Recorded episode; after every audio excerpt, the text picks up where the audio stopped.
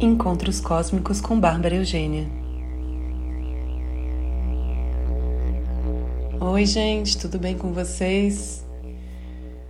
Olha, eu tô assim com a cabeça até um pouco desbaratinada dos estudos aqui com essa lua cheia que, gente, tá assim, tá complexo, viu? Tá todo mundo bem, todo mundo sobre. Sim, bem é, é uma coisa relativa, né? Mas assim, estão se sentindo em equilíbrio na, na maior parte do tempo? Acho que essa é a pergunta, porque em equilíbrio sempre a gente sabe que não. Tá sempre um pouco para lá, um pouco para cá, mas está difícil achar o centro? Porque realmente pode ser um momento agora que a gente saia muito do centro e saia num nível que pode até ser perigoso no sentido de se emburacar e pegar aquela espiral para baixo e entrar num lugar de desespero. E, então saibam que as energias estão é, fortes com relação a isso.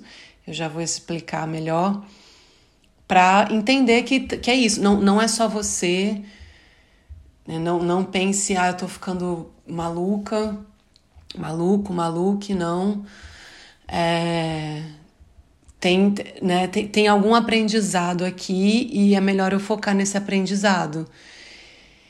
E sempre existem ferramentas para ajudar a gente a não enlouquecer, basicamente.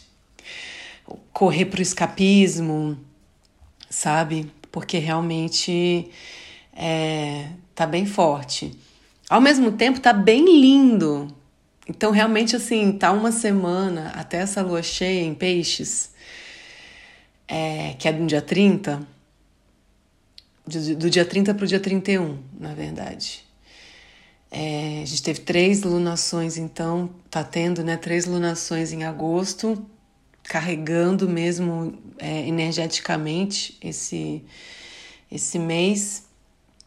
E e esses próximos dias, esses próximos tempos estão é, tão, tão meio especiais, eu diria, porque realmente são energias muito. são oposições e quadraturas fortes, e isso tudo traz uma tensão. Mas toda tensão ela existe para poder liberar depois. É como um elástico que você puxa, puxa, puxa, e ou ele vai soltar e voltar, ou ele vai arrebentar, não tem jeito, ele não fica na pressão para sempre. Então é meio isso. É... Então, vamos lá, vamos começar. Lua vai ser uma super lua azul. É uma lua bem especial, bem especial mesmo, e mais uma super lua, ou seja, ela vai estar tá gigantona na nossa cara aqui bem linda, às 10h36 da noite no Brasil, 2h36 da manhã em Portugal. É o seu ápice. É, no grau 7 e 25 de peixes. Então, quem tem coisa em peixes já fica de olho aí. Eu, ufa! Depois de muitas lunações assim caindo na minha cabeça, essa tá mais suave. Obrigada, universo, porque não dá para levar todas na cabeça, né? E mas também não é que tá assim também só passando de longe não, porque enfim. Mas tá, não, tá tá tá mais suave mesmo aqui. Mas vamos lá. É, o eixo peixes e virgem é o eixo da cura, pode ser chamado também do eixo da iniciação, onde a gente se prepara para a grande entrega. Né? O, o virgem é o serviço ao outro, é a meticulosidade, é aquilo da gente se aperfeiçoar é, e a gente se preparar mesmo depois de ter vindo com toda a bagagem ali das primeiras casas de Ares, entender quem eu sou, aí entender quais são as, as minhas habilidades e o que, que eu tenho de recurso à minha volta, que é touro. depois o que, que eu aprendo de comunicação, como é que eu falo, o que, que eu estudo, depois é a casa que eu tenho e a estrutura é familiar. E depois eu entendi quem eu sou e aí eu vou brilhar, mas não adianta eu ficar só brilhando sozinha no meu ego. Aí eu tenho que entender como que eu vou entregar isso para o outro. E isso é a virgem, que é o serviço. E tem muito a ver com cura, tem muito a ver com corpo, tem muito a ver com a espiritualidade, tem muito a ver com a natureza. É... E, e é esse caminho né, iniciático para a gente ali poder entrar em Libra e já entender o outro com um sentido de serviço e já com uma cura pessoal acontecendo para a gente daí poder mergulhar no escorpião e aí poder, enfim, aí a gente vai, vamos focar no virgem e na peixes. E peixes é, é, é quando a gente já se entrega e a gente se entende como um com o to, dentro do todo, né? Entendemos uno. E e a gente se coloca nesse lugar muito humilde de ser uma discípula, de ser de, de estar entregue e aberta e, e confiante. Isso, eu estou aqui a serviço do amor. Eu estou aqui como parte da fonte criadora. Eu estou aqui como parte da criação já sem. já realmente num, num, num, lugar de humildade que tem que passar por todo o resto e, e para chegar nesse lugar. Isso não significa que pessoas piscianas sejam assim, tá, gente? São as energias, são 12 energias que a gente trabalha na, na astrologia aqui tradicional e.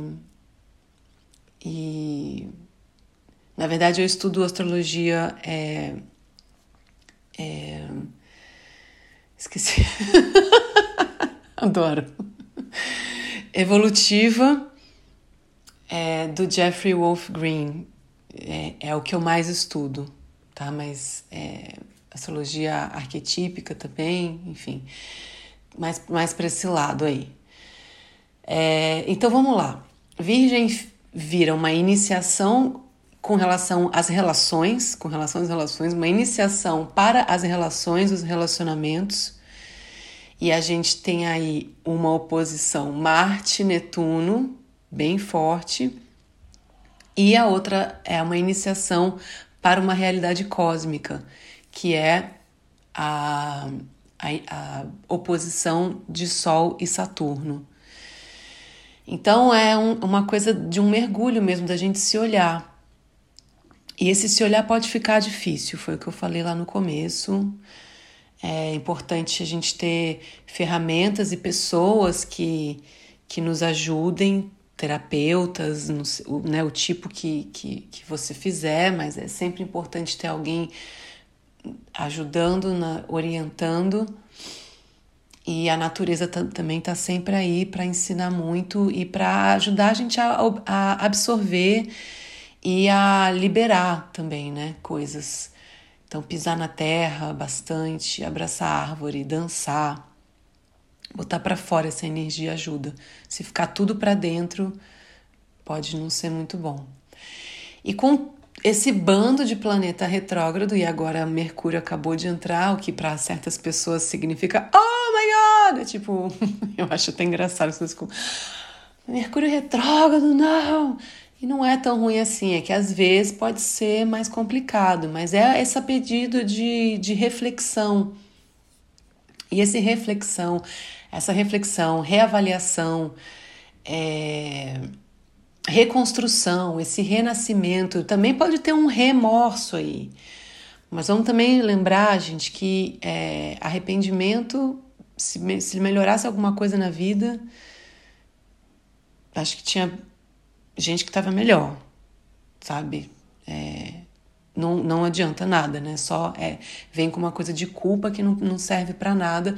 Mas, claro, somos humanos, né? E Acontece, mas lembrar de não entrar nesse lugar, mas sim da reavaliação, de uma reflexão para poder se abrir para renascer. Renascer lindamente, renascer bonito, renascer gostoso, não é mesmo? Então, essa necessidade de equilibrar. A tensão vai ser criada para poder liberar. E o tamanho dessa tensão vai depender do quanto a gente já está equilibrada nesse momento. E o sol é o que? A minha energia criativa, é a minha kundalini, é, é a minha potência de criação. Eu acordo cheia de vida, eu acordo fazendo um monte de coisa, eu acordo criando alguma coisa nova, eu me recrio, eu renasço quando eu, quando eu acordo, eu tenho alegria na minha vida, eu vivo aventuras, eu me deixo viver romances, eu me jogo, eu me deixo me divertir, eu aperto foda-se às vezes. Porque é importante, você não pode viver com o foda-se apertado e vai dar ruim. Mas às vezes é importante mesmo. E a gente acabou de sair de um Sol em Leão, Vênus ainda está em Leão, retrógrada, ou seja, tem coisa ali ainda para a gente rever. E Leão é o Sol, o Sol é Leão, e a gente tem essa essa é, essa oposição Sol em Virgem e, é, e, e, e, e Netuno em desculpa e Netuno em Peixes. É isso. É, pode ser a culminação de alguma coisa que começou seis meses atrás quando teve a Lua Nova em Virgem. Podem pensar sobre isso. O que estava rolando nessa Lua Nova em Virgem seis meses atrás, exatos, que agora pode estar chegando a uma, a uma finalização ou a uma culminação. Pode ser também esse momento de sucesso, de reconhecimento. Mas também você pode só estar se sentindo muito cansada, frustrada e pressionada porque também não está acontecendo e tem só essa essa tentativa, essa tentativa e aí faltou esse Saturno ser trabalhado da dedicação, do compromisso que Saturno tem tem ele pede que a gente pense sobre as coisas de fora, mas que a gente faça as coisas e faça, e, e faça sério. Né? Não é, ai, fazer um pouco agora, depois não sei, isso aí. Aí, aí vai, pode ser que esteja rolando um cansaço e uma pressão extras agora. E às vezes você vai estar tá sentindo isso de qualquer forma, porque às vezes a gente acha que está fazendo tudo o que pode, tá dando, tá dando, tô, tô dando tudo de mim, e mesmo assim, vem situações desafiadoras que o universo traz. E não porque o universo quer castigar a gente, mas porque o nosso inconsciente pede para a gente viver as situações que a gente precisa viver para a nossa alma evoluir, para a gente aprender o que precisa. Então, às vezes parece que está fazendo tudo, mas não está fazendo tudo. E tem muita coisa no, no, inconsciente, e tem muita coisa no inconsciente justamente que está é, nesse momento retrógrado, ou seja, né, de reavaliação, Quiron, é, Plutão, Netuno. Não, Netuno não, desculpa, gente. É, Netuno não tá. Não, Netuno tá. Desculpa, gente, desculpa. Temos. Falar todo mundo aqui. Todo mundo que tem a ver com o inconsciente, tá? Temos Plutão, temos Netuno, temos Quiron e temos Urano. Ou seja, e temos Lilith também. Lilith também tá retrógrada. Ou seja, tá todo mundo falando: peraí, vamos repensar, vamos mergulhar. Mas cuidado com esse mergulho, como disse já. Mas a gente não tem consciência e muito menos controle ou a ilusão de controle, né? E esse Saturno, é, oposição com o Sol, ele pode trazer uma necessidade de separação, de isolamento, para a gente poder pensar sobre as coisas sem a interferência do outro, sem codependência. Só que essa separação pode trazer, pode levar para um lugar de solidão. E, e tem que tomar cuidado com isso também, para não, não confundir as coisas, sabe? A necessidade da solitude com a solidão. Porque a solitude pode ser necessária nesse momento para essa reflexão. E às vezes a gente pode pensar também, ai, mas as coisas podiam estar tá melhores, né? Ainda mais com o Sol em Virgem, que, que é perfeição. Virgem está lá fazendo a planilha do Excel, entendeu? O tempo todo. E não precisa dessa planilha o tempo inteiro. Apesar da gente estar tá, né, com o sol acabou de entrar e tem essa energia toda, mas é isso. Temos todas essas energias para trabalhar e temos muita coisa para equilibrar. A gente está sempre vivendo na busca.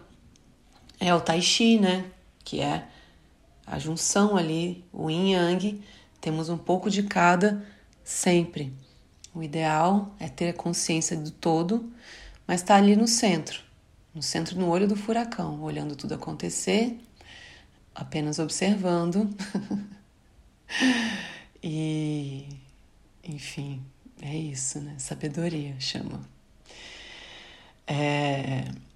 E Marte, oposição Netuno que é outra loucura que está acontecendo. Marte quer ação, Marte faz acontecer, em Virgem faz, conserta, desenha, constrói, bota tudo direitinho, faz aquele Lego perfeito. Tem um pensamento linear, é isso, depois é daquilo, parará, tarará. E a oposição com Netuno, que só sente, só sonha, imagina, pinta, medita, silêncio, é, aceita a vida, tudo da vida, gratidão, gratiluz, não quer mudar, não quer influenciar, só tipo, só deixa fluir, aceitação, compaixão, é, falta do ego mesmo. É, vai, tira tudo de mim que eu não preciso de nada. É, é bem, é uma energia muito diferente. Então, não só é uma oposição, como é uma oposição é muito forte. Netuno está em peixes, ou seja, super em casa. Marte em Libra já não tanto. Porque Marte em Libra fica meio ali, né? Ele quer fazer, mas a Libra, tipo, mas, mas peraí, mas vamos ponderar, que Libra pondera. Uh, e às vezes impede um pouco que essa ação aconteça.